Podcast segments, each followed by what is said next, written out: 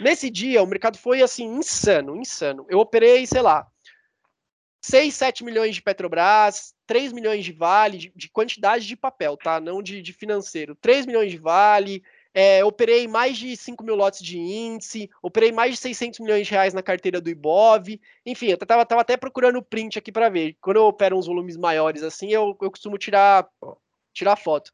Esse dia, eu operei, eu tô aqui com, com, com a foto na minha mão, né? Eu operei 2,8 bi de reais. 2,8 bilhões de reais. Só você, aí, só você, só eu, você é Elvis. Só eu, só eu, eu Elvis. Se você pegar a minha mesa de opções como um todo, que somos lá em sete operadores atualmente, provavelmente nesse dia, como foi um dia caótico, a gente chegou, sei lá, 6, 7 bi ali. Eu fiz um pouquinho mais porque eu estava fazendo essa estratégia de arbitragem. Mas não sei, talvez no total a gente tenha chegado a 7 bi de reais operados no dia. Gamecast! Bolsa de valores, sem mimimi, é da Clear.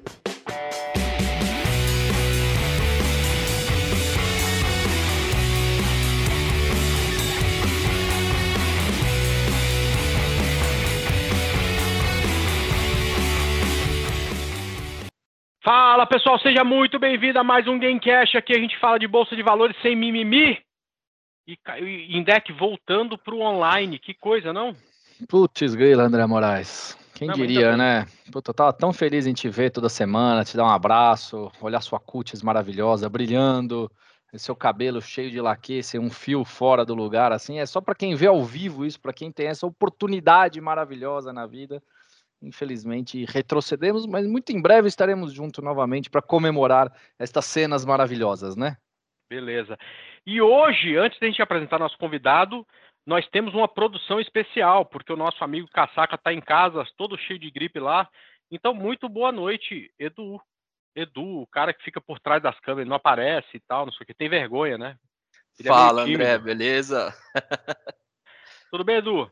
Quero Beleza. ver se você vai participar, Eduzão. Quero ver se você vai participar, que nem o Casaca participa como produção. E se você mais já começa a estudar, porque no final desse episódio a gente vai perguntar para você todas as redes sociais do Gamecast. Não, já está anotado. Todas as redes ah, sociais então tá e todas as plataformas de onde o podcast é disponibilizado. streaming, é isso aí. É. Tá. Edu, você sabe que eu comecei o ano meio revoltado, né? Pedindo demissão das coisas e tal, não sei o quê. E, cara, eu tô muito chateado aqui com com, com, com alguma coisa que está acontecendo no Gamecast, porque, cara, eu não aguento mais um dos participantes do Gamecast, é, não vou é. falar quem que é, mas ele está aqui nesse negócio, que fica me passando call furado de, de ah, ativo. Eduzão! Ah, não. Posso Chupa, falar? O cara... André Moraes. Ô, André Moraes, foram num evento presencial e perguntaram, Roberto Indec, qual que é seu setup infalível? Conta isso pra gente. Cara, Eduzão, mandei um é. áudio falando do dia da hora, dos minutos e dos segundos para falar, olha, vai dar call nessa bagaça aqui. Quando der pelo menos uns 2% de ganho, você pode começar a sair da sua operação, 50%, ou se você quiser, zera tudo. Deu certo ou não deu certo, Eduardo Geraldini? Deu certo, deu game, mas essa você mandou antes, né? Porque teve uma que falaram que você mandou depois, é, tal, é, querendo validar. Posso Olha, mais comentando essas merdas aí. O, o, fato é o seguinte: caçador de fundos, esse é meu apelido, setup infalível, 99%. Elvis, a gente vai te apresentar já já. 99% dos calls que eu dou nesse setup, porque eu não sou grafista, viu, Elvis? Mas esses caras que são grafistas, como o André Moraes aqui, porra, os caras não têm um índice de acerto como eu tenho, cara. Eu sou, olha que eu sou da escola de fundamentos, viu? Caraca. Deixa eu te falar uma coisa, Index. Você sabe que eu passei esse call no, no, no Bom Dia Mercado? Eu falei, pessoal, isso aqui tem 99% de chance de dar errado, porque um pé frio que me passou e tal, mas, cara, tá realmente bonito. A compra é em 14,70, aí tá falando de neoenergia, né? O, o Indec manda um áudio pra ele falando aqui, meu setup. Aí eu falei, cara, tá bonito mesmo. Eu falei, ó, eu vou passar aqui o call para vocês, mas ó, toma cuidado que o, o cara, que eu não vou falar o nome dele, mas é São Paulino. Aí todo mundo é o Indec, é o Indec e tal. Bonito qual, Indec? Até que enfim se acertou pelo menos um. Né? Enfim, não, aguentava mais, só stop. Mais de 90% de índice, de índice de acerto, Elvis. É impressionante, cara. É um setup que eu chamo caçador de fundos. É muito raro que ele venha, né? Vem muito mais em épocas de baixa do mercado e tal. Mas, cara, quando vem, é impressionante. Não tem erro. Não tem erro. Mas depois eu te mostro um dia. Não, Fiquei, óbvio curioso, mas eu quero saber a hora de entrar, pô. Não só depois. Pô, mas eu te dou o call. eu te dou o call também, se você quiser. Tá mas vou te falar, é, eu, olho, eu olho muito mais é, indicadores, tá? Para isso, olho só dois indicadores, na verdade. Olha se o mercado é um mercado de baixa necessariamente, e aí você pega caçador de fundos, é porque ele está pegando um, é, digamos, uma volta ou um respiro dos indicadores, mas que nós tivemos essa semana com Neo Energia. Obrigado, André Moraes, por lembrar disso nesse Gamecast aqui no início de 2022. Até que fim que você acerta alguma coisa. Mas vamos falar do convidado, você só fala de, do seu call e tal. Apresente. É porque, é porque, é porque você está sempre mentindo. Bom, Elvis, seja muito bem-vindo ao Gamecast. É, Obrigado, pessoal. Aí. Estamos tentando há muito tempo a agenda com você, né? Verdade, a gente está tentando aí desde o, desde o ano passado. Aí... É um homem casamenteiro. Tivemos, exatamente, tivemos alguns probleminhas aí no, no caminho, resolvi me casar. Acho que a gente está tentando desde outubro, eu me casei no, no final de outubro, aí depois tirei férias. E aí chegou o final do ano, eu tava até comentando com, com o Edu. Final do ano, dezembro é geralmente é muito corrido, porque, enfim, a gente vai falar um pouquinho mais disso, mas eu sou da mesa institucional lá da XP, e aí a gente tem os encerramentos de ano com a maioria dos clientes, tem muita visita institucional para fazer, é, muito jantar, café, almoço, então a mesa acaba ficando sempre um pouquinho short. Acabamos adiando aí para esse começo de ano. E aí acabou que a gente está aqui, né, no, no online de novo, depois desse aumento de casos aí na pandemia que, sei lá, poucas pessoas esperavam, eu imagino. É, o, na o verdade, Elvis... a ah. gente já tá, já tá, já, já tá, pelo menos há um mês esperando, né? Porque o, o resto do mundo tava É, começou aí. lá fora, a gente não sabia. Felizmente, né, o Brasil tem uma cultura interessante de vacinação e tal, a gente tá conseguindo, mesmo com muitos casos de Covid, manter um número de, eh, de pessoas graves e, e enfermas e até mortes lá embaixo, tomara que isso se, se mantenha assim, né? Mas a, a, é claro, a gente precisa tomar mais cuidado, né? Agora, o, o Elvis. Deixa, cara, deixa, é... deixa, deixa eu só perguntar para ele, André Moraes. Ele falou aqui um ponto que eu acho que é interessante só explicar antes da gente começar com a história. O Elvis, explica para as pessoas que não conhecem, por favor, primeiro, o que, que é mesa institucional? É isso que eu ia perguntar. Ele, e, e o segundo tirou... ponto, é, que eu achei que você já ia perguntar a história dele. Não. E o segundo ponto é o que, que você faz exatamente na mesa institucional da XP? É, vamos lá, a gente separa, né, meio que esses dois mundos lá na, na XP, basicamente ali o que é, a parte da XP que atende pessoas físicas e a parte da XP que atende é, instituições, né? É, não é tão simples assim, óbvio, você pode ter ali instituições financeiras e instituições não financeiras, por exemplo, mas enfim, no, quando eu falo de mesa institucional, a gente está falando principalmente de institui instituições financeiras. Então, são assets, né? São hedge funds, são bancos, são tesourarias, é, market makers de opção, de papel. É, esses clientes é, que, que, trabalham também, né? Com é, movimentando o dinheiro dos outros, ou movimentando assim, o, o próprio dinheiro, mas através de uma instituição financeira. Então, a gente chama ali de de mesa institucional aquela que atende esse perfil de clientes majoritariamente. A gente atende também algumas empresas não financeiras, até às vezes empresas listadas na bolsa, por exemplo, é, uma tesouraria lá da Vale ou uma tesouraria é, de algum outro papel da bolsa, enfim, não necessariamente uma instituição financeira, a gente atende também, mas é, majoritariamente são instituições é, financeiras. E aí, qual que é seu papel dentro da, da mesa institucional hoje? Verdade, era a segunda pergunta, né? Então, se você pegar essa, a, a, mesa institucional, a gente tem uma gama de produtos que hoje, por exemplo, o pessoa física ele entra lá no home broker, ele vê é, vários ativos como, como um todo, como se fosse uma, uma telinha lá, é, uma coisa só. Se ele quer comprar dólar, ele bota o ticker do dólar lá, compra e vende. Se ele quer comprar índice, ele bota o ticker do, do índice, compra e vende. Se ele quer fazer alguma coisa no DI, ele faz. Em papel, ele faz. É, e aí, na mesa institucional, como a gente está lidando ali com volumes é, enormes, né? Volumes muito grandes, então tem, tem um alto risco. E do outro lado, você tem um cliente com um nível técnico muito alto, para ter uma é, especialização maior ali, uma especificidade de, de, cada, de cada operador, né? É, essa é nossa função lá, nós somos operadores, eu sou da, da, da mesa de, de operações para você ter essa, esse conhecimento, essa, esse, essa parte técnica é, melhor, a gente divide as caixinhas da, as partes, né, lá dentro da, da mesa institucional em produtos. Então, você tem, por exemplo, uma, um setor da mesa que só faz é, dólar, o outro que só faz opções de dólar, o outro opções de DI. Cada um específico no seu. Exatamente um que faz opções de títulos públicos. Inclusive, se eu não me engano, eu já, já ouvi aqui, o Aníbal veio, ele é mais da parte de dólar, de opções de dólar. Eu sou da parte de ações, né? Então eu sou mais da mesa é, Bovespa, faço principalmente opções de índice e opções de ações locais, só Brasil. Então, por mais que a gente veja alguma coisinha lá de é, WZ, de opções offshore, a gente não negocia opções offshore, a gente só negocia opções é, locais, né, onshore. Então, opções de índice e opções de ação. Legal, maravilha. Cara, e, e, e só, só para a gente pontuar, né? É, o, o, que, o que seria uma opção uh, aqui dentro do Brasil, ou, ou, ou uma opção de ações? Ou, só, só para o cara que está aqui leigo no assunto, está chegando e falando, só para ele para que ele possa entender. Claro, vamos lá. É, assim, opções ela está dentro do mercado de derivativos. Até a gente chama a nossa mesa é, de, de, mesa de derivativos, né? Um nome mais, mais genérico, porque derivativos você pode colocar muita coisa no meio. Você pode colocar os futuros, que o pessoal opera, mini índice, mini dólar, isso aí é um derivativo. Você pode colocar termo, termo é um derivativo, swap é um derivativo, enfim, tem vários derivativos. Um deles é opção, justamente porque deriva de alguma coisa, né? Então, deriva do ativo objeto, do ativo principal, que é é, se você está, por exemplo, sobre uma opção de ação, o ativo principal é uma ação, é um derivativo daquela ação. E a opção, ela nada mais é do que um contrato que dá ao seu detentor, né, a quem compra, o direito de fazer alguma coisa. E aí, quando você é, negocia uma opção, você pode negociar dois tipos de opção. Calls e puts, explicando rapidamente, tá? Tem cursos pra caramba sobre isso, eu mesmo já dei alguns cursos, depois o pessoal pode entrar lá na, nas plataformas da, da, da, XP, da Clear, da Rico, comprar os nossos cursos, mas tem bastante coisa, tem bastante material sobre isso, mas rapidamente, né?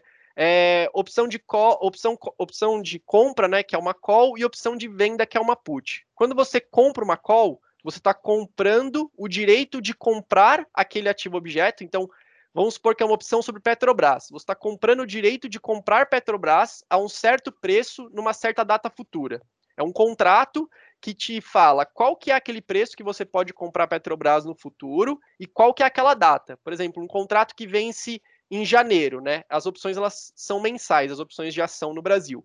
Então, o contrato de janeiro, ele vence, por exemplo, no dia 21 de 1 de 2022. Nesse dia, se você tiver essa call, né, esse contrato de, de compra, você tem o direito de comprar Petrobras ao valor acordado naquele contrato. E aí tem vários valores que você pode escolher para comprar aquela opção. E se você tiver uma opção de venda, é o direito de vender, né? Então, se você tem uma put, é o direito de vender aquele ativo objeto, por exemplo, Petrobras, se você tem uma put de Petrobras, a um preço pré-determinado também, até uma certa data pré-determinada. Tá? Simplificando, ela negocia ali direitos e obrigações. Aquele que compra tem o direito de fazer algo, seja comprar ou vender um ativo objeto, e aquele que vende tem a obrigação de entregar, né, caso o comprador des, é, resolva exercer aquele, aquele direito, aquela opção. É um, é um pouco complexo, mas enfim, a gente pode secar um pouquinho mais, se vocês quiserem. Elvis, de, de, deixa, deixa eu fazer uma pergunta que chega até a mim muitas e muitas vezes e tudo mais uhum. e tal. É, porque quando. Você sabe responder. O, o, não, não, você vai saber. É, é quando, quando o cara que tem, sei lá, 5, 10 mil reais no mercado, ele acha que existe uma grande oportunidade das ações de Petrobras, porra, é, subirem bastante, é, eventualmente a gente tem um rally que vai subir 10, 15, 20% é natural que esse cara que tem um capital reduzido pense, é, imaginando uma grande volatilidade do papel, uh, em alavancar e a forma talvez é, mais simples de todas, porque eu acho que o mercado a termo é muito mais complexo do que o mercado de opções, seja através do mercado de opções, então ele quer ganhar um pouco mais, ele vai, enfim, ao invés de comprar ação que está a 30 pila, ele vai comprar a opção que está a 30 centavos para tentar alavancar e ganhar um pouco mais o final dessa história nem sempre é feliz, aliás, geralmente não é feliz, mas é o que todo mundo tenta. Então, você consegue é, não concordar com o que o cara faz, mas você consegue entender exatamente qual é o propósito. O que eu te pergunto é o seguinte, cara, por que, que uma instituição que tem, que não é igual esse cara, tem milhares, milhões de reais, ou porque um fundo é, porque, enfim, um, um fundo individual ou um fundo aberto ao público e tal, utiliza desse instrumento de opções? É para mais para alavancagem ou mais para proteção? Porque entendo que é, foi para isso que o mercado de opções foi criado, muito mais para proteção do que para alavancagem, né? Perfeito. É, o mercado de, de opções, ele, ele basicamente ele, ele, ele é um, um facilitador, né? Assim, é, via de regra, você, você usa uma opção é, ou enfim, ela, ela tem um propósito muito mais é, de proteção do que de, de alavancagem. Mas lógico, justamente por esse motivo que você falou, por ela exigir um baixo caixa, né? Então ela exige margem, mas às vezes ela exige um baixo caixa. Você consegue se alavancar muito mais do que entrando numa ação, entrando direto no, no, no ativo objeto. Aí você me perguntou, o que, que as instituições mais fazem? Elas se alavancam ou elas se protegem? E aí depende muito do momento. Do, do momento do mercado. Mas, assim, o que a gente vem, vem, vem é, tem visto já há um bom tempo, e o que é mais, mais frequente mesmo é usar para proteção, tá? Um pouco menos para alavancagem. Na verdade, o que, que acontece muito quando o cara ele quer fazer uma estrutura não de proteção, mas mais de alta, né? Ele, ele faz meio que uma proteção sintética. Como assim? Ah, o cara gosta de Petrobras, ele acha que Petrobras vai subir, ele quer ele quer estar tá alocado no papel, ou às vezes, vamos supor que ele é um fundo cujo benchmark dele é o IBOV. Então, querendo ou não, o cotista dele vai estar tá olhando se o fundo está se igualando ao IBOV, está tá passando do IBOV. Esse é o objetivo dele, basicamente Perfeito. é bater o IBOV, né? Só que o cara, o cara detesta bancos. Vamos supor, ele detesta bancos, mas pô, bancos são muito pesados no IBOV sei lá, tem 20, tem época que tem 30% do Ibov, são bancos, o cara detesta. O que, que ele faz? Para não ficar é, subalocado né, em, em, bancos, ao invés de entrar no papel, ele compra umas calls. Então, ele não gosta muito do setor, ele não quer ter uma exposição grande, ao invés de ficar lá com o papel, ficar sofrendo nas altas, na, na, nas quedas ali, ele, nas altas não se ele for papel, não, lógico, mas ficar sofrendo nas quedas, ou enfim, papel ficar andando de lado, ele compra umas colzinhas um pouquinho mais fora do dinheiro, aloca um pouco do caixa dele, mas não é muito, só para assim, é, caso aquilo venha a andar, que é o que ele não acredita que vai acontecer, né? Ele tem um view negativo, caso aquilo venha a andar, ele não fica para trás, né? Pelo menos um pouquinho ele acompanha e pelo menos um pouquinho ele entrega para o cotista dele mais perto do Ibov. Então, o cara às vezes, ou às vezes ele tem muito de um papel, ele tem muito de Petrobras, ele gosta do papel, só que ele acha que ele já está o papel já andou um pouquinho, ele quer realizar um pouco. Ele acha que tem mais para andar, mas ele tem medo da eleição que está por vir, por exemplo. Ninguém sabe o que vai acontecer, pode ser muito bom, pode ser muito ruim. E o cara gosta do papel, acha que Petrobras vale 50, Petrobras está na casa dos 30 agora, todo mundo fala isso. Pagou 10, mais de 10% de dividend yield no ano passado, mas todo mundo tem um pé atrás ali com, com comprar, com, com encher a mão em Petrobras, né? Pelos motivos que a gente conhece, a empresa estatal, é, quando o governo fala alguma coisa, ou, ou ou quer interferir, o papel mexe muito, tem muita vol, é, pode voltar para 20 do dia para noite, são coisas que, que acontecem. O cara, pô, ele não quer expor o fundo dele, sei lá, 15% do fundo dele nesse papel, por mais que ele acha que ele deva. O que ele faz? Às vezes ele está com uma exposição já grande, ele vende um pouquinho do papel e compra em calls. Então, ele não está deixando de, de, de, se alavancar de certa forma, né? Mas ele está fazendo meio que uma alavancagem sintética ali. Ele troca o papel que ele tinha pela opção para fazer uma, uma proteção sintética, né? Na verdade, essa essa essa é a ideia. É o que mais acontece, né? É o que mais a gente vê, assim, ou proteção ou essa troca.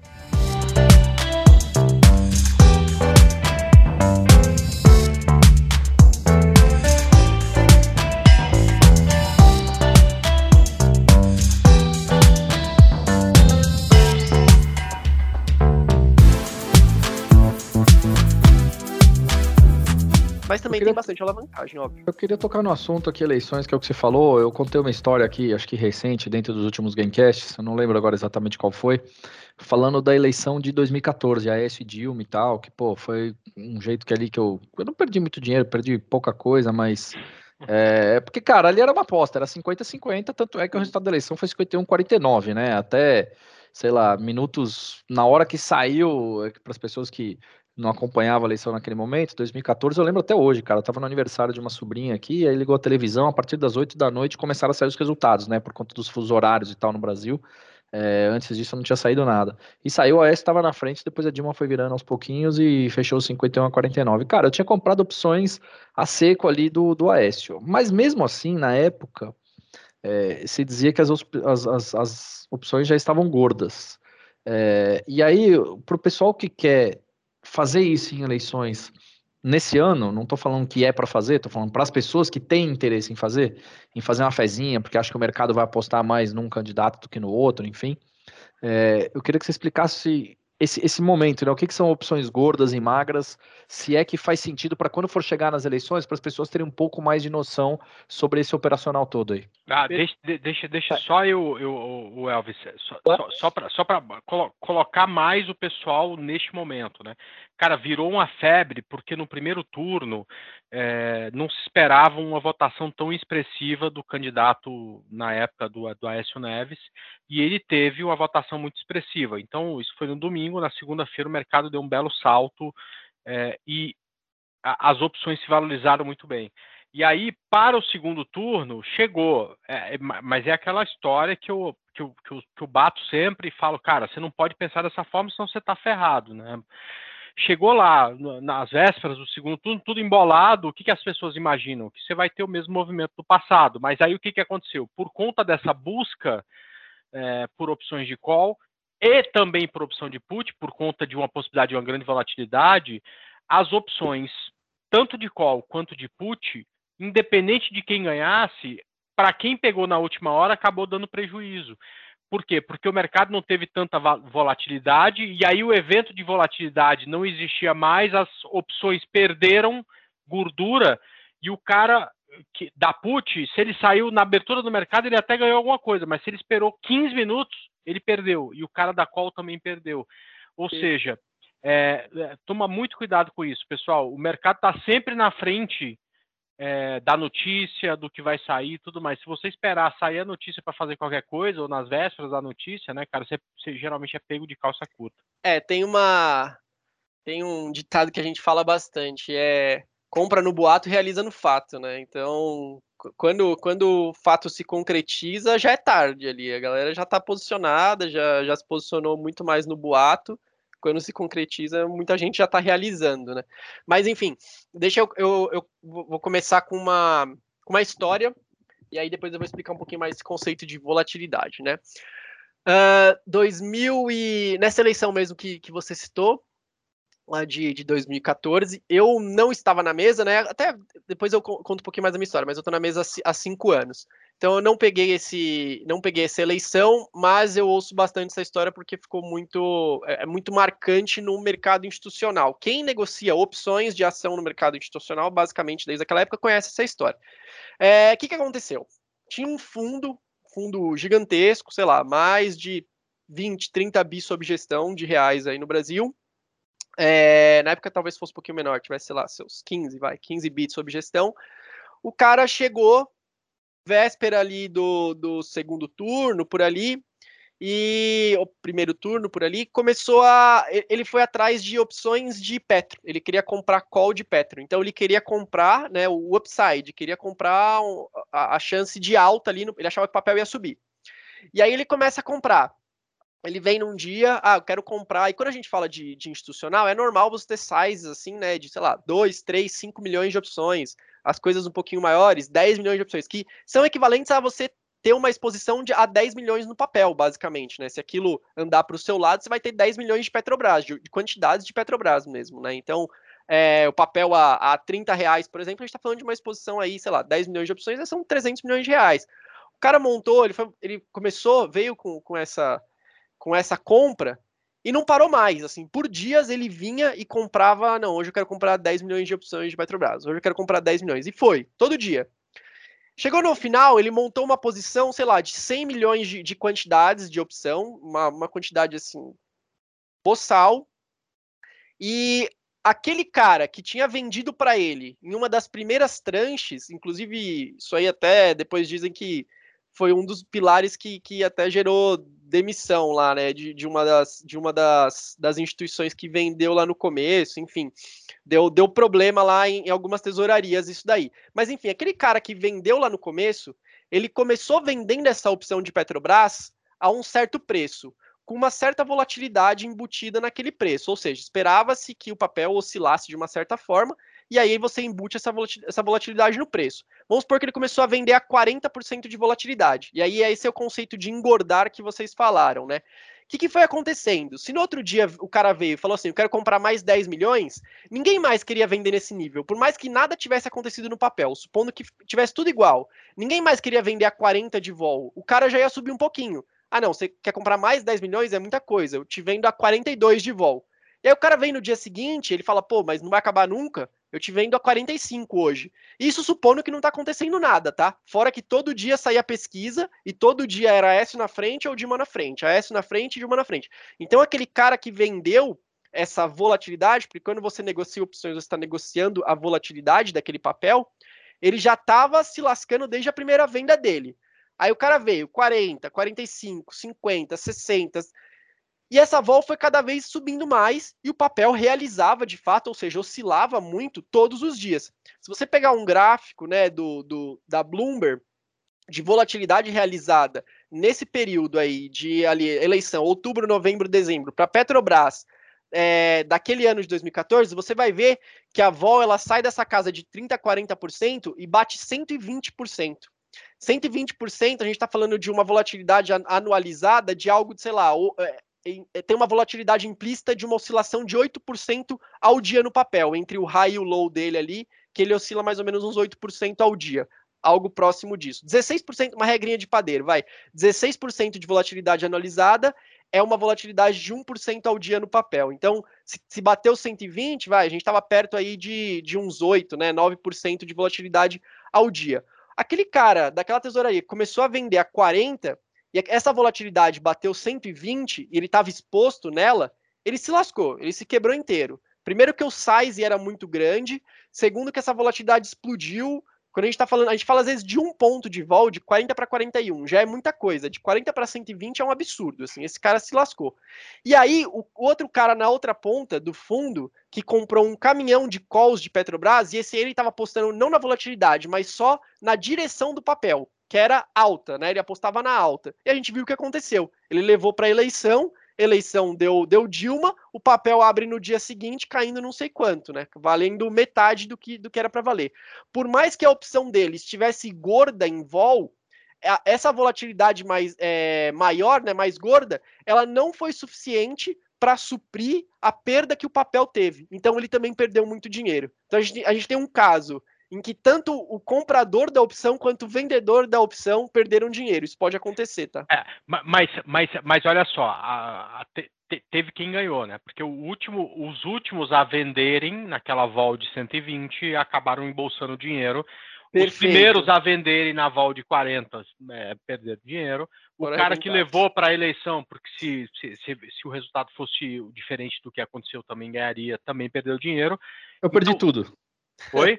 eu perdi tudo. o Deck perdeu tudo. Cara, é. Eu, é você tava eu, comprado em, em opção de, com, de, AE, de AS. Tava seco no Aécio. É, virou zero. Um, um, virou, zero. virou pó. uma digital ali. É. é. Um, um, dia eu conto essa história completa com para vocês aqui também do que eu fiz, mas eu, eu, eu entendo que naquele momento eu estava fazendo o head perfeito, o head mais perfeito da história do mercado brasileiro estava fazendo naquele momento. Não, só sua mãe certo, tinha feito né? mas, esperto, mas a mais gente ou menos teve que aguentar quatro anos de, de, de, estocamento de vento e coisa parecida. E André, você pensou assim, puta, só minha mãe fez filho esperto, só eu vou fazer esse negócio aqui. Não, não é, não é, não é. Não, eu não vou, eu não vou falar porque senão, cara, cara, eu ultimamente qualquer coisa que você fala né, é, vira política e tal, e esse não é o objetivo do Gamecast, mas. Mas eu já, eu já, eu acho que eu já entendi. Só porque você é, falou. porque eu pensei já, o seguinte, cara peguei. Vou fazer um Se eu perder dinheiro na operação, tá tudo certo, porque, tipo assim, os próximos quatro anos eu achava que poderia ser melhor, depois a gente descobriu que nem seria assim, porque, enfim. E se der errado, e se der certo a operação, enfim, a gente vai ter quatro anos que eu entendo mais complicado, mas eu vou ganhar dinheiro e tal. Enfim, mas não, não, não, não valeu a pena. Você fez o que a gente chama de hedge emocional. É, é, é. mais emocional do que financeiro ali. Você, é, você compra aquilo que você não quer mas, que aconteça, Elvis, Elvis, deixa eu te né? falar, cara. É, naquele momento, todos os meus amigos, todo mundo na corretora, todos os clientes estavam fazendo a mesma coisa. Eu olhei para aquilo e falei assim, cara, não tem como Vai isso dar, dar certo, cara. Eu vou fazer o contrário desse negócio, cara. Nem deu tanto dinheiro, né, cara? Mas enfim, um dia eu explico isso melhor. Mas vamos lá. É... Ô, ô, Elvis, até, até que você falou de rede emocional aí, cara, entrando na questão emocional, é, você, como um trader de mesa institucional, cara, tem um pouco dessa parte emocional ou não? Porque as, as ordens vêm sempre de terceiros. Pra caramba, cara. Assim, primeiro, é, eu, vamos, vamos explicar um pouquinho. Até um, é um negócio legal, acho assim. Muita gente não é, não entende o conceito do que, que é um broker, né? Um operador, que é que é o nosso trabalho ali, e o que é um trader. Basicamente, o trader ele é quem vai dormir posicionado. Então, quando a gente fala de trader, o cara que, que vai, ter, vai ter de fato a, a, exposição naquele ativo. Ele vai lá, vai comprar Petrobras hoje. Se Petrobras sair uma notícia no meio da noite, amanhã ele está posicionado. Ele, ele vai dormir pensando naquilo. A gente costuma brincar que o broker ele dorme tranquilo, né? Ele deita a cabeça no travesseiro e dorme. O trader, às vezes, ele não dorme, porque o trader está sempre exposto. Sai uma notícia na China lá com o mercado fechado, o cara tem alguma, alguma exposição aqui que, que que tem correlação, pô, já era. Amanhã o mercado abre, já no leilão, já caindo, já subindo, ele já está já tá totalmente é, posicionado ali, totalmente exposto. O broker, ele é intermediador. Então, a gente opera para essas instituições. Essa instituição, ela já, já sabe o que vai fazer, ela já tem ali é, muito bem definido, muito bem estudado, o papel que ela quer entrar, a opção que ela quer ter, o prazo. Às vezes ela vem e, e dá, e pergunta algo mais técnico para nós, porque nós somos os especialistas em opção, né? Então, esse, assim, nós, nós trabalhamos com isso todo dia. Então, o cara vem perguntar ah, como que tá a vol de Petro, aquela questão que você falou, essa opção tá muito gorda, tá muito magra, ou seja, essa vol tá barata, tá cara, eu tô pagando muito prêmio por essa operação. Às vezes ele vem e pergunta alguma coisinha assim, se a gente recomenda um vencimento mais curto, mais longo, mas, por exemplo, que ele quer entrar em, é, sei lá, BBDC, isso ele já sabe. Ele só às vezes não sabe exatamente qual que vai ser ali o strike da operação, né, o preço de exercício daquela, daquela opção, ou qual vai ser exatamente o vencimento, pode variar um mês ou outro, mas ele já vem com a decisão. Esse é o trader. Ele vai colocar aquilo para dentro da carteira dele e vai estar tá 100% exposto. O broker, que somos nós, a gente tem uma exposição, a gente diz ali, momentânea. A partir do momento que ele veio com a operação, através de chat, né, até explicando um pouco do dia a dia, a gente senta ali na mesa, o cara chama a gente num chat do Bloomberg, faz uma ligação, manda um Skype, tem vários meios de, vários meios de comunicação. A partir do momento que ele veio com aquela ordem, ah, eu quero comprar calls de Petrobras, 3 milhões dessa call. Beleza. Eu pego essa informação, eu tenho acesso aos market makers, né? Aquelas pessoas que ficam na tela ali botando preço nas opções. Eu tenho acesso às tesourarias, que não necessariamente são market makers, mas que dão preço em opções. Eu falo com todos esses caras, as, todas as tesourarias do Brasil, tesourarias é, gringas, é, market makers que estão na Holanda, que estão em Nova York, que estão em Londres, eu falo todos esses caras. Eu vou lá, coto eles nessa operação, falo assim, ó, que preço você me vende essa opção? Aí o cara me volta preço. Eu pego o melhor preço e volto para esse cliente institucional. Aí o cara vai e fecha essa operação no, no, no melhor preço que eu tiver. Beleza, a partir do momento que ele fechou a operação, o meu risco é naquele momento, é de execução.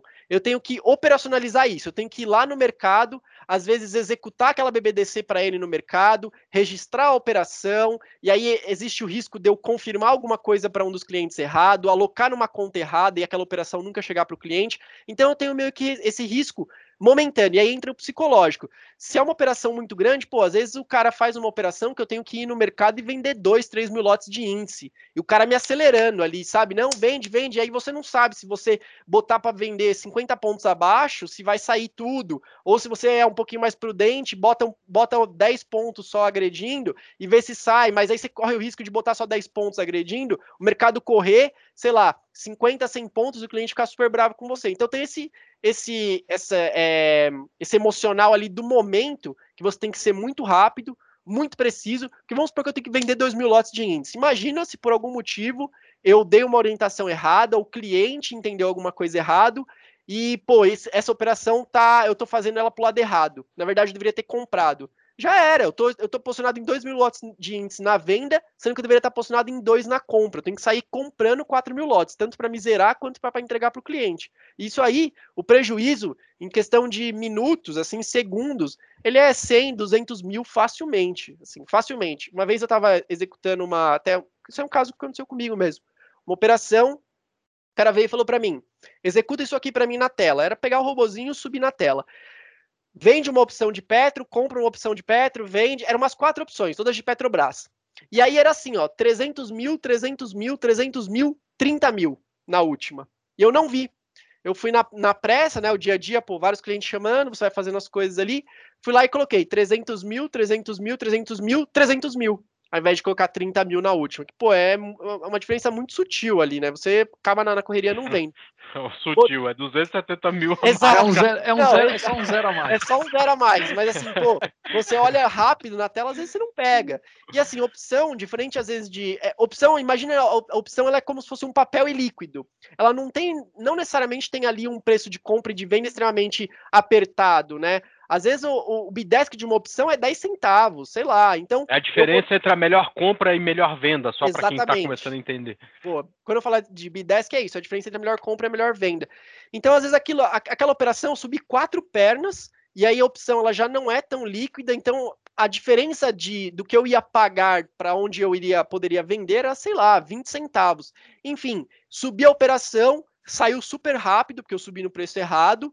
Aí eu já vi que estava errado, já vi que eu tinha que miserar. Assim, em dois minutos eu estava perdendo 50 mil reais. E aí você tem aquela decisão, tipo, eu seguro isso, e aí eu vejo para onde vai o mercado, fico totalmente exposto, ou seja, fico na pele de um trader mesmo, porque eu dependo de para onde vai o mercado para ganhar ou perder dinheiro, ou o que é racional, que o broker, como operador, né, só intermediador, a maioria das vezes a gente, a gente fala que é, operação erro não é para operar é para zerar. Se você errou, você não opera, você zera. Então, ou o mais racional que é ir lá e zerar na hora. Nessa discussão ali com a mesa, com os meus colegas de trabalho ali, vamos zerar, vamos segurar um pouquinho, tal, tal, tal. Essa operação saiu de uma operação de um erro de 50 mil já para uns 70 mil. E aí a gente zerou, enfim, coisa de 3, 4 minutos a gente zerou a operação e eu já perdi 70 mil reais. Foram 70 mil reais que eu deixei no mercado, ali na, na mesa, na hora, em 3, 4 minutos. E isso foi até pouco, poderia ser 200, 300 mil se a gente estivesse falando de uma operação mais, mais ilíquida ainda, né? Então, tem muito desse, desse emocional nesse momento, no momento que eu operacionalizo, que eu tenho que registrar a operação para as duas partes. Passou esse momento, registrei a operação, confirmei os dois lados, tá na conta, tá tudo certinho Back-office já mandou a nota lá para o cliente, ele já checou, já está tudo perfeito, acabou meu risco. Eu vou dormir tranquilo. Aí Fechou você passou o, macaco, o macaco para o comprador e para o vendedor, não é aí, mais Aí é com conta. eles. Aí é com eles. Aí não, se a é... subir, se a vol cair, se o papel subir, saiu notícia no meio da noite, aí é com eles, entendeu? Aí é, é, é a exposição é toda deles. No máximo, no dia seguinte, o cara vai vir e começar a, a, trocar aquela operação, fazer outra coisa, mas já não é um risco mais nosso. E aí você perguntou se tem muito também dos clientes desse emocional. Pra caramba, tem muito, tem muito, mas assim, muito. O cara às vezes ele vem e me chama e fala: pô, quero muito comprar a opção desse papel. O papel mexe 5 centavos, ele muda de ideia. Ele fala: já, já não quero mais, já mudou tudo, mas cara, mexeu 5 centavos, mexeu nada, tá todo todo o seu embasamento daquilo que você, todo o seu fundamentalista, porque no institucional a análise técnica é muito pouco usada, né, ainda. É muito mais fundamentalista mesmo. Tá tudo ali, tudo que você, colocou tá ali, não mudou nada, mudou 5 centavos, e você já quer desistir da operação, mas isso acontece. Às vezes o cara faz a operação de manhã, não acontece nada, no final do dia ele vai lá e zera a operação. Tem muito, muito, muito emocional também.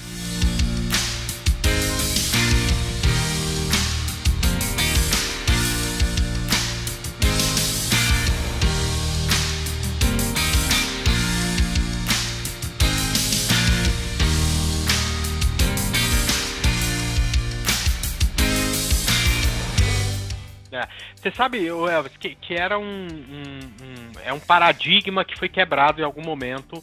É, e, e, acho até que a partir do Gamecast, né, que deu oportunidade para a gente de conversar com gestores que, porra, tem sob sua tutela, é, às vezes não milhões, e sim bilhões, né?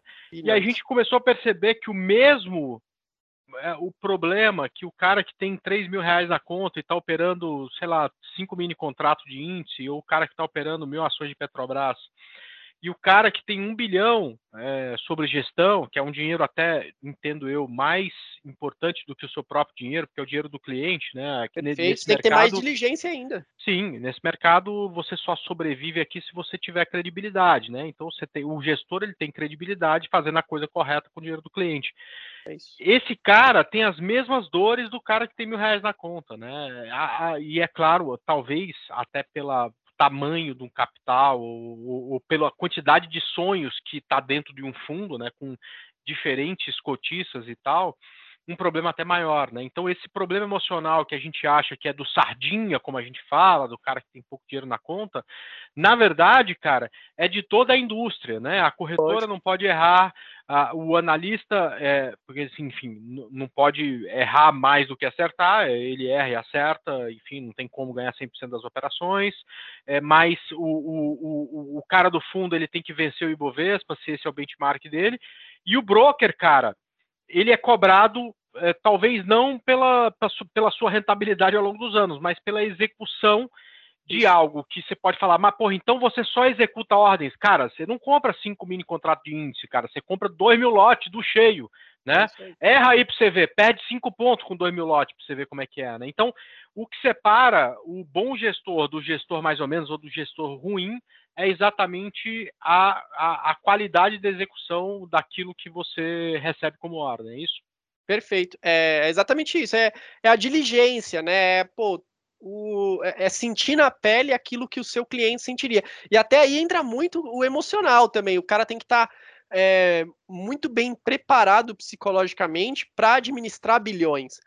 Porque, pô, um papel errado que ele entra, uma operação errada que ele entra, ele deixa na mesa de um dia para o outro 2, 3, 5 milhões de reais. Eu estou falando que o meu erro pode ser de 100 mil em minutos, pode. O do cara, uma aposta errada é 5, 10 milhões de um dia para o outro. Isso é, é normal, é normal. O cara comprar e vender mil contratos de índice, ele faz todo dia, entendeu? E aí ele entra aí, compra mil contratos de índice, esse índice oscila 2 mil pontos, pô, são 2 milhões de reais ali, entendeu? Isso acontece toda hora. O cara é, é normal ele ele ficar sempre exposto nisso, nessa é, nessa variação que, que, que, o mercado cada vez mais, né? Cada vez mais perto dessa eleição aí a gente está vendo mais volatilidade. Mas tá a, a diferença entre é, o, o, sei lá, o bom gestor para mim é, é, é justamente essa, é essa diligência maior, né? Você sentir de fato as dores que o seu cliente sentiria, como se o dinheiro fosse dele mesmo. E,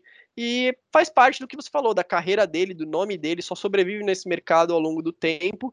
É, quem, quem faz um nome forte, quem tem é, bases sólidas ali, né? E aí, até você falou um negócio interessante. O cara às vezes entra para comprar cinco mini contratos e, pô, perde dois, três, cinco mil reais. Para ele, aquilo é muito dinheiro, beleza, normal. Aquilo, pô, ele vai demorar para reconstruir, vai demorar para juntar aquilo de novo, ok. É, é, a gente entende isso, a gente respeita isso, é muito dinheiro. Sim, a, as ordens são muito grandes, o valor que a gente gira é muito grande. Eu até tem uma história que eu consigo que eu consigo lembrar aqui que é, um dia eu estava assim, eu, eu, falei que eu faço essas opções no, no, dia a dia e eu faço também arbitragem, né? O que, que é arbitragem? Se você olhar o IBOV, por exemplo, tem uma arbitragem bem, bem simples de fazer. O IBOV ele é composto de uma carteira de, atualmente, né, 93 papéis. Isso varia, né? Pode, podem ser incluídos e podem ser excluídos papéis. Atualmente, 93 papéis. E se você pegar o índice futuro, ele tem que ser exatamente o IBOV carregado até o futuro. E aí, não necessariamente. E, deixa, deixa eu só explicar. Quando a gente você fala carregado até o futuro, é o Ibovespa mais a taxa de juros até o vencimento, é isso? Perfeito. Daquele contrato. Perfeito, exatamente. Tem mais um fator no meio, que é o BTC, né, que é o aluguel da carteira, que ele vai contra, mas enfim, para simplificar, basicamente é, é, isso, é carregado pela taxa de juros subtraído do, do BTC. Vamos imaginar que é só carregado pela taxa de juros, que não tem aluguel de carteira, que aluguel de carteira é zero. Não necessariamente essas coisas se conversam o dia inteiro. Às vezes você pode olhar e você vê que tem uma distorção ali entre um e outro que é maior do que deveria ser de fato ou menor do que deveria ser de fato. Eu fico com um robozinho ligado fazendo essa arbitragem. Ou eu compro a carteira inteira, os 93 papéis né, do IBOV, e vendo o índice futuro, ou eu faço o contrário, eu vendo os 93 papéis do Ibov e compro o índice futuro. Eu fico ligado o dia inteiro olhando isso e fazendo essa arbitragem, né? E aí eu tenho um, um outro colega que na verdade ele, que é o head dessa estratégia, ele estava de férias e eu estava substituindo. E aí, além desse, desse produto, ele faz muitos outros produtos de arbitragem. E arbitragem, é, via de regra, a gente faz um volume operacional muito grande para dar algum dinheiro, porque você tem que fazer muito de arbitragem para que ela dê um valor relevante, né? Porque a arbitragem só dá dinheiro quando você faz um volume muito grande. Nesse dia, o mercado foi assim, insano, insano. Eu operei, sei lá, 6, 7 milhões de Petrobras, 3 milhões de Vale, de, de quantidade de papel, tá? Não de, de financeiro. 3 milhões de Vale, é, operei mais de 5 mil lotes de índice, operei mais de 600 milhões de reais na carteira do Ibov. Enfim, eu tava, tava até procurando o print aqui para ver. Quando eu opero uns volumes maiores assim, eu, eu costumo tirar, tirar foto.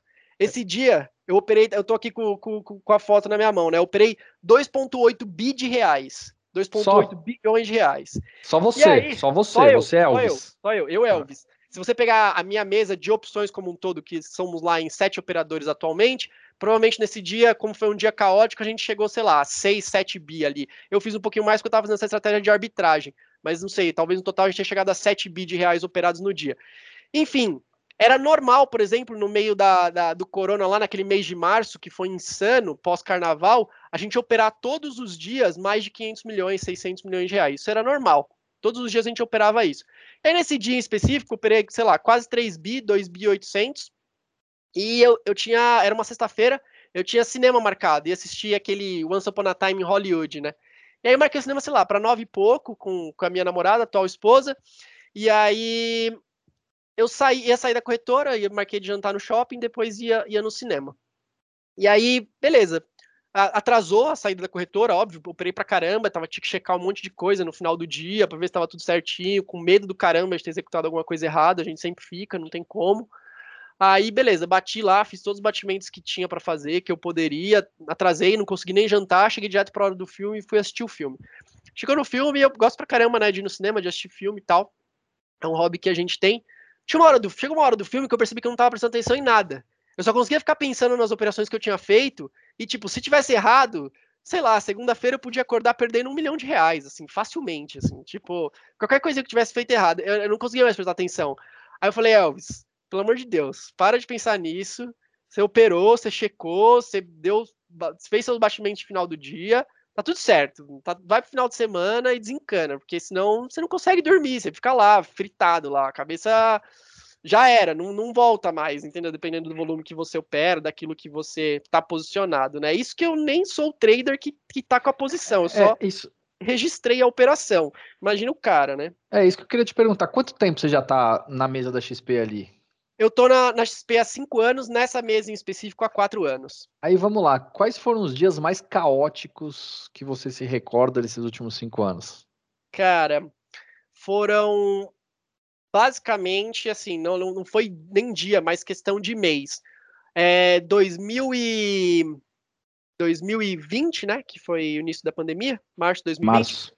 Uhum. Março, abril, maio, até junho, assim, de 2020. Foi, foram uns meses até que a gente fez é, recordes ali de receita, de market share na nossa mesa.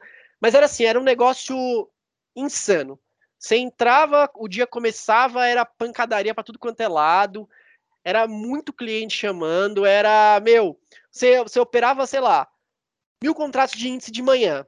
De repente, o índice estava caindo 6 mil pontos. Ou estava subindo 3 mil pontos. Se você operou aquilo errado, assim, ferrou, você quebrou a mesa praticamente, sabe? Tipo, você entregou todo o resultado, sei lá, do ano na mesa. Aí é, era um negócio insano. Você estava a, todo momento com uma exposição absurda, o índice batia circuit break a toda hora, caía 10, batia circuit break, e a gente operando pra caramba, cliente chamando o tempo todo, você executando várias demandas ao mesmo tempo, que aumenta o, a chance de risco, o risco, de, né, de risco ali, né, a chance de você errar, a chance de quebra, enfim, foram, foram meses, assim, né? Principalmente aquele mês de março, abril, assim, foram, foram, foi insano, insano. Todo dia você entrava, era 10 horas da manhã, o mercado abria, começava a pancadaria, fechava às seis da tarde, tava na pancadaria, você tava, tipo, olhando pro céu, assim, porque você não conseguia mais se mexer. Era, era um negócio Cara, absurdo.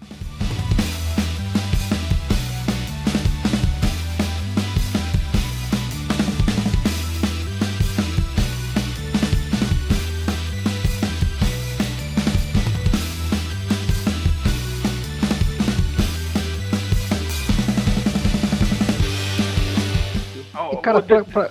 Fala aí, fala André. Não, não, é, mas é essa. O Elvis está contando, tem um monte de gente salivando, né, cara? Porque essa carreira de broker. é isso, que, eu ia falar exatamente isso que, agora. Que teve tanta gente falando sobre isso, né? De pessoas que. que porra, contando a história e tal, não sei o quê. E, e todo mundo sabe que é uma, uma profissão muito bem remunerada, né?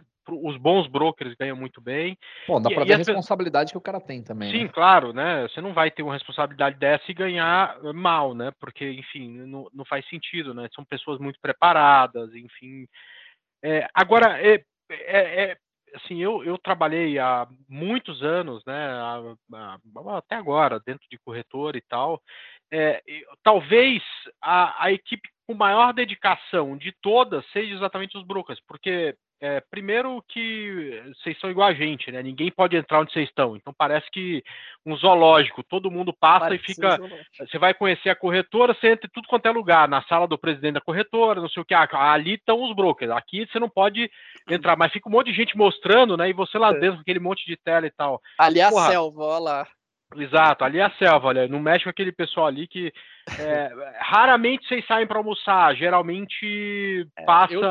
alguém. Faz cinco anos que... o cara almoça na mesa, André. É, exato. Faz cinco anos sai... que ele almoça na mesa. As, as, poucas vezes que eu saí para almoçar foi para almoçar com o cliente, tá? E não sou só eu, assim, é uma regra. Desde do meu chefe até o e estagiário. Quando você, e quando você precisa ir no banheiro, você tem que avisar os outros também, ainda tem essa. Né? Exatamente, né? exatamente. A gente, nesse período de, de home office, né, que a gente também conseguiu, a gente fez algo que a gente achava que era impossível, né, que era ir para casa e ter todo esse sistema em casa. Deu certo. Eu tô em casa aqui falando com vocês, por exemplo, tô com minhas seis, minhas seis telas, eu uso um setup de seis telas, conseguimos montar em casa o mesmo setup, com máquina, com desktop, com seis telas, funciona super bem.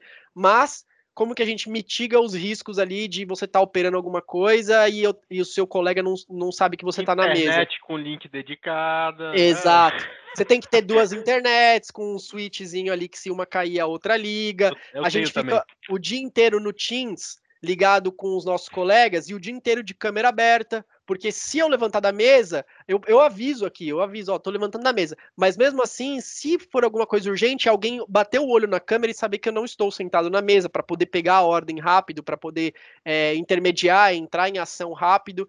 E se a gente está na corretora, é a mesma coisa. Você vai levantar, você fala, ó, tô sem nada na mão, ou ó, tô com essa ordem aqui, o cara tá fazendo assim, assim, assado, preciso dar um pulinho no banheiro ali já volto. Você vai no banheiro e volta. Aquilo que você falou da, de comer na mesa. A gente tem lá a Copa da XP, né? E tem um monte de gente que ajuda muito o nosso dia a dia. A gente é muito grato a eles, inclusive.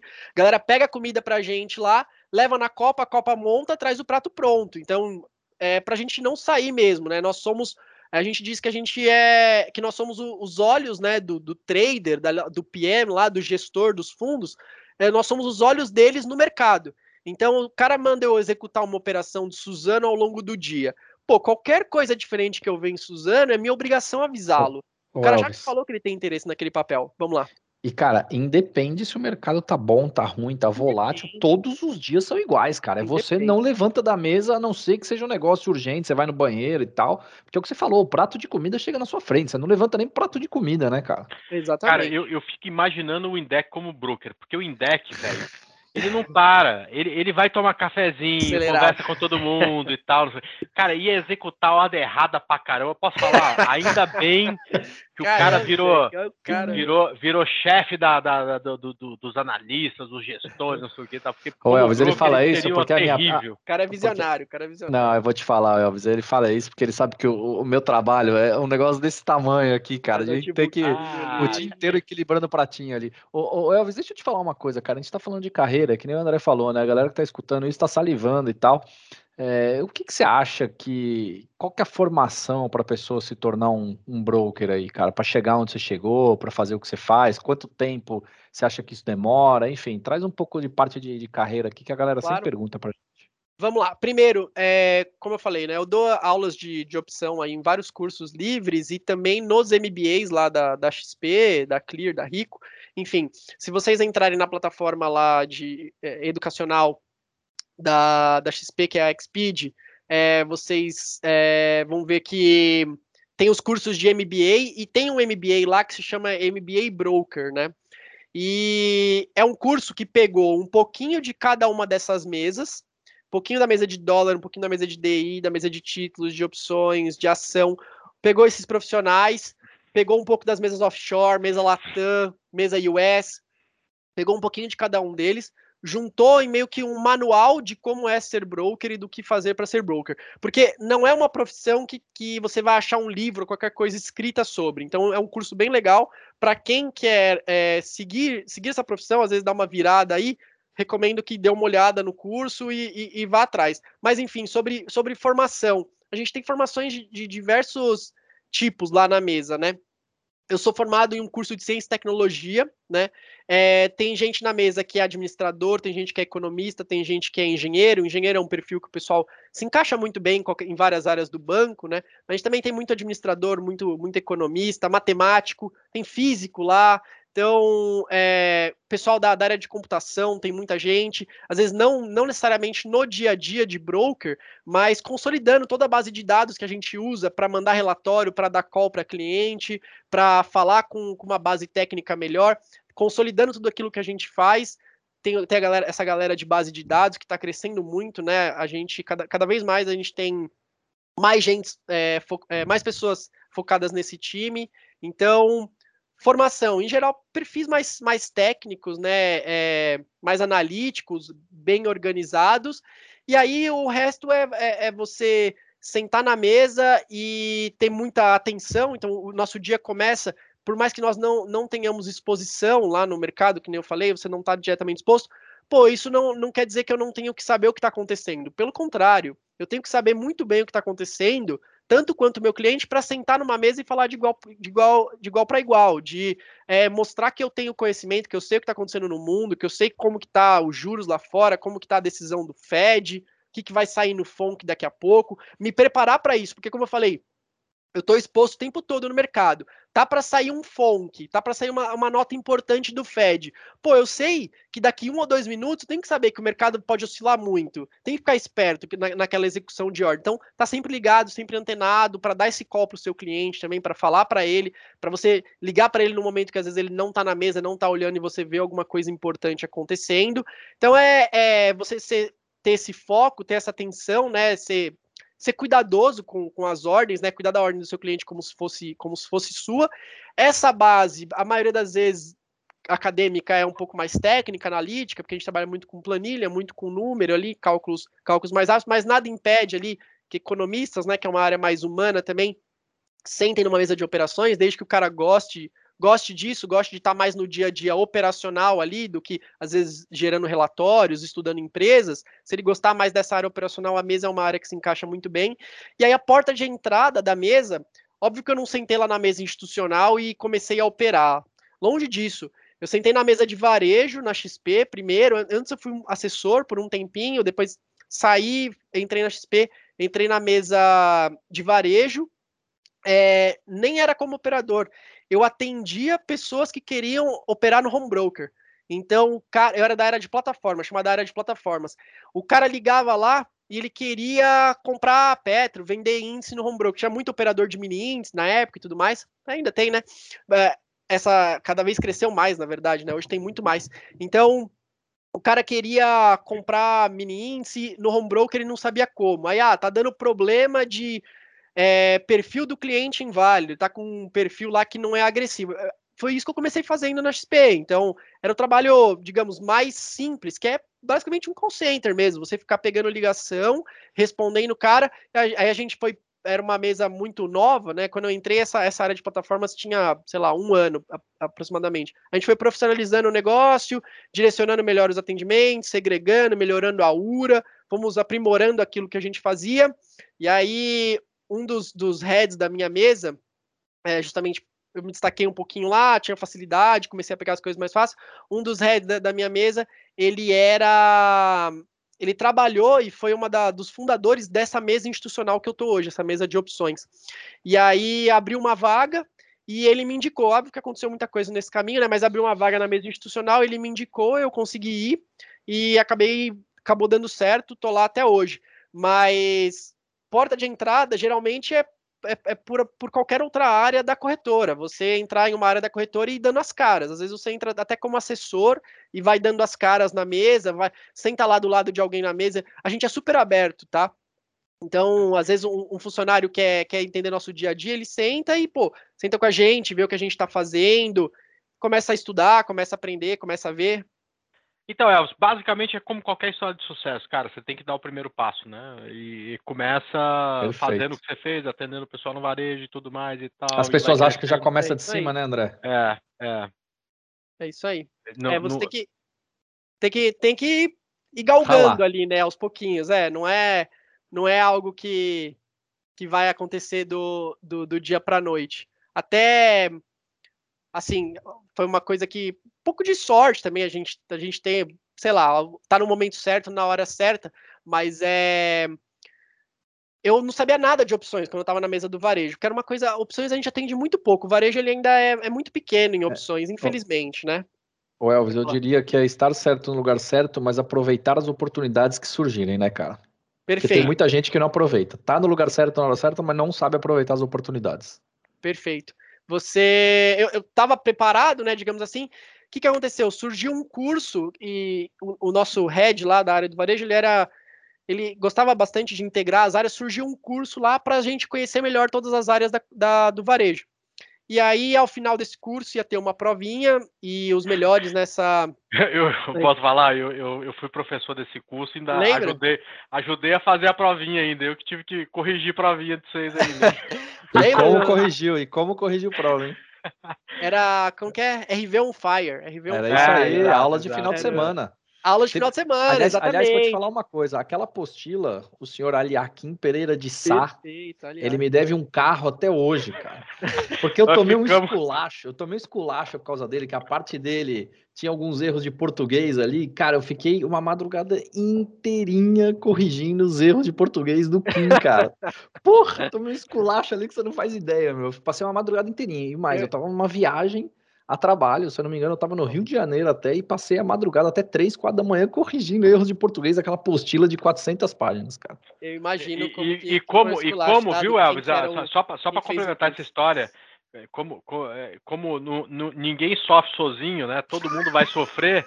Era ele sofrendo lá no Rio de Janeiro, no telefone comigo, às três da manhã, André, pô, é, pô tô... Mas foi muito é, legal, cara. cara. é, que, que, é, que, que é, assim, eu me lembro claramente disso, né, cara? E, e, é tão bom ver, né, cara, que aquilo rendeu alguma coisa. Pô, e que, foi legal. De repente, Era... tu descobriu o mercado de opções por conta de um negócio que, porra. Era isso que eu ia falar. Foi lá que eu estudei opções pela primeira vez, e aí o nosso professor de, de opções, que era até o idealizador do curso na, na época lá, é, Raoni, né, pô, grande Raoni, ele viu que eu não sabia nada, porque ele viu nas aulas que eu não sabia nada, chegou na, na prova lá da, das opções, eu gabaritei a parte de opções naquela provinha. Até fiquei em segundo naquele curso, né? Quem, quem ganhou de mim, inclusive, foi o Léo Dutra. Exatamente. Dutra, vocês, é. vocês, fizeram, é. vocês fizeram um, um episódio recentemente. Fizemos, eu importei ele lá de Natal, meu. E exatamente. É você que trouxe ele de lá, pô? Eu que, trouxe, eu que importei pô, de Natal. Que legal. ele é fera também, pô. O cara, ele ganhou, ganhou, ganhou. Ele ganhava um o primeiro lugar ganhava um curso de opções na, na, na B3, até fiquei chateado que eu perdi por super pouco. Mas, olha que legal, nesse curso é, abriu essa porta de opções, porque o, o Raoni, que na época era da. que veio, né? Foi criado na mesa de, de opções institucional. Ele, quando abriu a vaga, ele super me indicou para lá, porque ele viu que eu, eu, me dei bem com o tema super rápido. E nesse curso, por ter ficado lá em segundo lugar, o segundo até sei lá que lugar, ganhava é, aulas de programação, aulas de Excel, de programação, e na época eu não sabia muito, sabia só basicamente o, o, básico de programação. Fui lá, fiz as aulas, e aí logo em seguida já comecei na mesa institucional e eu usava pra caramba a programação que, que eu aprendi lá. Então, tipo, uma coisa se encaixou na outra, um pouquinho de sorte ali, competência, é, esforço, dar um pouco de esforço. Se vocês falaram bem, as aulas eram de final de semana e, se eu não me engano, era final de ano. Tava todo mundo descendo pra praia. Eu lembro de um dia que eu subi da praia de manhã para fazer aula, acabou a aula, eu subi na moto e desci pra praia de novo, direto. Ô, Elvis, porque... olha, olha que história foda, né, cara? Porque assim, você vê que mesmo naquela época, é aquilo que a gente tava falando, tá no lugar certo, na hora certa, aproveitar as oportunidades. Porque muita gente que tava naquele curso, meio que tava meio tipo, desencanado, para não falar Sim. outra palavra um pouco pior, né? Tava ali porque tinha que estar, né? Não tinha como não estar. Tá, né? Exato, exato. Agora, quem tava lá, prestou atenção, estudou, participou para um negócio que muita gente achava que não ia dar em nada, cara, olha uma oportunidade que surgiu na sua vida. Você foi lá, porra, abraçou, estudou pra caramba, conheceu o negócio, olha como Pô, mudou, mudou, mudou tudo carreira. na sua vida. Mudou minha é carreira, assim, sem dúvida mudou minha carreira. Hoje eu vejo que a área que eu tô dá pra eu fazer carreira pro resto da vida e foi grande parte começou ali, assim, sei lá. Vou te cara, falar que eu tenho, eu tenho, eu tenho uma eu... foto no Facebook daquele da aula que eu dei, cara, até hoje. É, eu tenho aqui. Você sabe, você sabe que tem uma, uma, uma, uma, uma formatura em Stanford que o Steve Jobs faz o discurso e tal, não sei o que, que ele fala uma coisa que eu acho do cacete, eu acho que serve muito para esse momento, né? que é sobre ligar pontos, né? Você não consegue ligar pontos olhando para frente, né? vou fazer isso porque vai acontecer aquilo e tal. Você só consegue olhando para trás, né? Eu me lembro do dia que o Raoni chegou com essa ideia, porque, pô, vai formar mais gente e tal, não sei o quê. É, e, porra, que legal, vamos fazer, a gente ajudou, enfim, foi, foi um negócio Vai dar trabalho para vocês, a apostila é, exato, enorme. que a gente não precisava fazer, né, cara? Mas aí, olhando né, não para frente, para trás, né, cara? Olha, olha, olha que legal, cara, que aquilo ligou um monte de ponto na tua carreira e de repente, cara, abriu um monte de porta. E, e, e cara, e, e abrir porta todo mundo consegue abrir. Você tem que aproveitar, entrar naquela porta, arrebentar e falar agora é comigo e tal. Que legal, bom escutar essa história, não sabia. É isso. É legal mesmo. Grande, grande, grande parte devo a vocês aí que fizeram o curso, o Raoni, pô, o Raoni sempre foi é, Pô, devo muito a ele também que me apresentou lá. Até tem uma história que o Raoni ele tinha uma, uma ideia, uma época de fazer fazer uma, um produto da, da corretora é, relacionado ao, ao mercado offshore. Fui para ele, fui com ele para Miami. Eu era estagiário ainda, assim, mas enfim, já pelo por aquilo que eu fazia em plataformas, precisava de alguém que pegasse a plataforma que era usada lá, lá fora, que era da Interactive Brokers, e fizesse os manuais. Fui com ele para lá, entendi, sentei com os caras, passei uma semana lá. E aí, inclusive, na época, indo para lá, quem tava lá era o, o Luqueta, né? Que hoje, o Lucas Rebekini, que hoje é um dos diretores da XP. É, Conheci ele lá na época e tudo mais. Conheci o, um colega de vocês também, que do método FI. Como que era o nome dele? Bo Williams. Bo Williams, grande Bo, a gente foi com ele também, gente boaça. Enfim, histórias. Legal. legal, cara, muito bom, muito bom, muito Excelente, bom papo, hein, Deck? Porra, legal pra cacete, meu. Legal. E o Elvis, cara, é, o pessoal que quiser entender um pouco mais do que você faz e tal, não sei o que, você falou que tem alguns cursos que você participa lá do Xpeed e tal, rede social você também tem, o pessoal pode te, te, te adicionar lá? Fica à vontade. Assim, eu não tenho Instagram, é, tô naquela época de desintoxicar, então acaba que eu tô sem Instagram por hora. É, eu tenho só. Eu tenho LinkedIn, eu tenho Facebook também, mas enfim, Facebook caiu LinkedIn de moda, é né? legal, né? LinkedIn é legal. É muito pouco Passa usado. pra galera aí. LinkedIn é meu nome, Elvis Iscariote. Iscariote é S-C-A-R-I-O-T. Pode me adicionar, pode mandar pergunta, sempre que puder vou entrar lá, vou responder, vou falar. Inclusive, já recebi currículos pelo LinkedIn também. Eu vou abrir uma porta aqui sem volta, mas já recebi currículos pelo LinkedIn que encaminhei para pessoas na XP. Já recebi turmas das, das aulas que depois as pessoas vieram falar comigo pelo LinkedIn, marquei de, de sair, fui tomar uma cerveja, às vezes descobri gente que era da minha faculdade, até que estava fazendo as aulas, e, pô, depois fui tomar uma cerveja com, com o pessoal. Estou é, sempre aberto, pode chamar lá que a gente tira todas as dúvidas que precisar, ajuda no que puder. Legal, muito bom. E aprende vai... também, né? A gente sempre é, aprende. É. A gente sempre aprende, né? Na verdade, o que você parar de aprender, você vai quebrar no mercado, é vai isso. fazer besteira, porque é, o mercado muda, se você parar no mesmo lugar, você tá ferrado, né? É isso aí. O, o, Indec, eu não sei se a gente expõe o Eduardo a, a, ao que a gente expõe o Casaco, porque o Eduardo é mais sério, mais formal e tal, a gente vai ficar apertando ele para falar as redes sociais do Gamecast ou não? Acho que não precisa, né? Você deve saber. Fala você, fala você, Andrezão. Você deve saber. cara, se você quer encontrar Gamecast na rede social, é só digitar Gamecast, arroba no Gamecast. Google. Digita é. Gamecast no Google vai ter tudo lá. Vai ter tudo lá, beleza. Elvis, então é isso. Edu, é, te livrei, hein? Putz, grilo, hein? Pode, pode ele, tá falar. Tá até, ele tá até 8h45 da noite, esperando essa participação dele aqui. Você vai e fala um negócio desse. Se preparou, pintou o cabelo e tal, não sei o que, mano. Mas vamos lá, é, a gente sempre acaba o Gamecast com o convidado pedindo uma música, né? Então, naquele dia que acaba, né, cara, você movimentou lá um bi, né? Não fez nenhuma besteira, não perdeu um centavo, foi tudo certo, atendeu teu cliente, teve um super desempenho. O que, que você gosta de escutar para relaxar?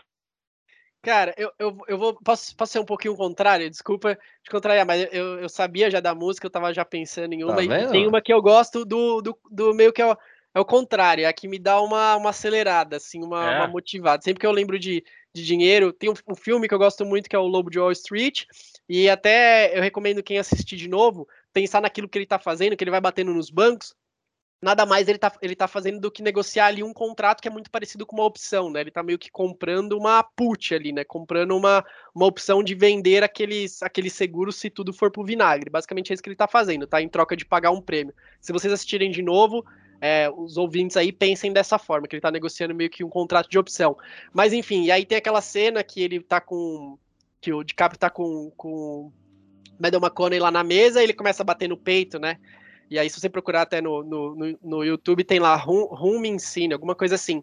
E aí, o Dimitri Vegas e Like Mike, eles fizeram uma música, chama The Rum, é D-H-U-M, assim mesmo. E aí ah, essa nem música... sabia que era do Dimitri Vegas, ó. Legal. É, então. E aí é meio que um remix desse, desse barulhinho que ele faz com o eletrônico no fundo. É uma música que é, já, é, já é velha, mas ela dá uma acelerada sempre Aquela que, que ele batia no peito, aquele. Exato, exatamente. Porra, legal pra caramba. Sempre que ele faz, ele é tipo. Sempre que eu ouço, dá, me lembra de mercado, de dinheiro, de pô, negócios, transações. Legal. O casaca, o casaca não tá aqui, mas ele que se vire pra achar isso pra na hora que eu Essa é fácil, essa é fácil, essa é, essa é fácil. Então tá bom.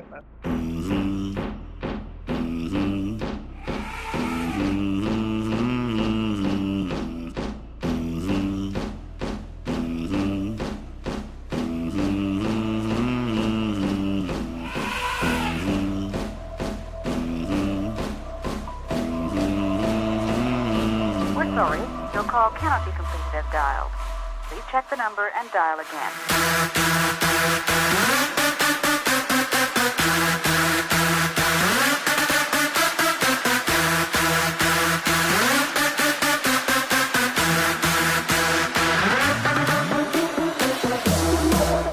Então, beleza. Cara, prazer falar contigo, contigo Elvis. É, neste momento a gente faz online, quando for possível, quem sabe uma hora vocês a, a, a, gente grava lá mostrando como é que é o aquário lá de vocês e tal, onde todo mundo fica, ó, aqueles ali são os brokers, não pode Fechado. falar com eles porque só tendo cliente e tal, não sei o quê. Ali é a selva, não entra na, na ali é a jaula do. do o, o, o Andrezão, não só agradecer o Elvis, como agradecer o Elvis por estar tá aqui, cara, quase nove horas da noite gravando o Gamecast com a gente, né? Porque, assim, a gente você dá seus cursos aí à noite e tal. Eu, eu me viro aqui. Às vezes a gente tem que trabalhar até altas horas, né, Elvis? Mas. Ah, 9 horas da noite, 9 horas da noite. Nós, pô, queria agradecer você. O Eduzão, não sei. O Eduzão tá lá de férias e tal, mas. É... Ele sumiu já, pô. Ah lá, ah, Ele já foi jantar, foi jantar. Muda aí, ó. Olha lá. Ah, voltou. Boa. Não, obrigado, legal. Legal. Obrigado pela, pela oportunidade aí de falar com vocês, contar um pouquinho do nosso dia a dia. E, pô, quando quiserem aparecer lá na mesa, mostrar um pouquinho mais aí pro, pro pessoal, pros ouvintes aí de como é como é nosso setup, nossas telas, enfim, gravem um vídeo lá com a gente, são, são mais do que bem-vindos. Vocês sentam perto lá da gente, qualquer coisa é só dar uma passada lá e a gente, a gente faz essa, esse take aí pro, pro pessoal ver melhor como que é o nosso dia a dia. Bora. Obrigado, meu cara. Muito bom. Cara, pessoal, Aliás, Indec, um abraço, Edu, um abraço, Elvis, um abraço. Até o próximo Gamecast. Tchau. Valeu, pessoal. Grande abraço. Falou. Tchau, tchau.